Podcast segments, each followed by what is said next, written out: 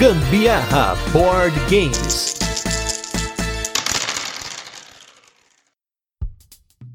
Fala galera, beleza? Aqui é Gustavo Lopes, Gambiarra Board Games, hoje em mais um episódio do Mecânica do Dia, esse especial de 3 anos do Gambiarra Board Games, em que eu e Anderson Butileiro estamos aqui comentando com vocês, fazendo casts pequenininhos sobre mecânicas, e hoje, nesse 21 primeiro dia desse desafio, nós vamos falar de mecânicas de jogos que você joga ao mesmo tempo, né? ação simultânea, tempo real, jogos com puleta, vamos falar um pouquinho de tudo isso. E começando por ação simultânea, a ação simultânea, ela é colocada aqui quando os jogadores eles planejam seu turno simultaneamente e geralmente de forma secreta. Então, eles revelam seus planos ao mesmo tempo e quando é revelado aí você não tem como mudar. Tem alguns jogos que implementam formas de você mudar depois que você escolheu, como por exemplo o Cook Off, que nós falamos recentemente, só que no Cook Off você só muda a segunda e a terceira carta, você programa três cartas. Então se você não conhece aí, volta aí no nosso feed de episódios para você conhecer um e muitos desses jogos de ação simultânea. Como o próprio Clickerion que a gente comentou no episódio anterior, também falei do Clickerion porque ele é um jogo de ação simultânea. Simultaneamente, os jogadores estão planejando aí as suas ações, mas isso vai se conectar com o cast de amanhã, que é o cast sobre ação programada. Mas falando ainda sobre ação simultânea, você pode ter implementações extremamente simples dessa mecânica, como no para o ímpar ou no pedra, papel, tesoura. Simultaneamente, os jogadores fazem um gesto e esse gesto resolve o jogo. Talvez seja a implementação mais primordial, mais primitiva de ação simultânea. Só que, falando de ação simultânea, a gente pode entrar em outros conceitos, como os jogos em tempo real, em que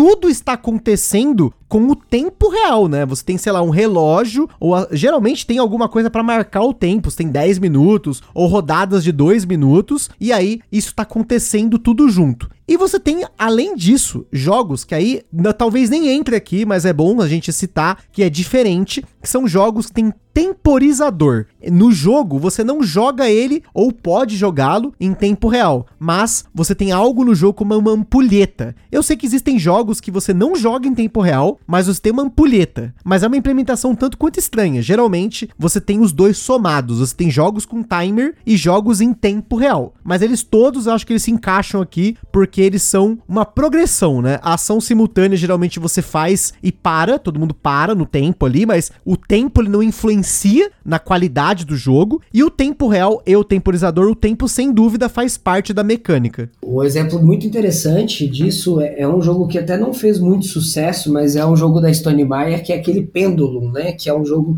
em que você tem a ampulheta, um temporizador, que é meio que quase que uma, uma maneira de forçar o jogo a ser jogado em tempo real. Mas que ele tem no próprio manual do jogo uma maneira de você usar ele e ele não ser em tempo real. Exato. Eu tava falando dele, Olha, na verdade, né? Você tá ligado. então, é só, já dá um nó na cabeça só de imaginar isso aí, né? Talvez por isso que ele não fez muito sucesso.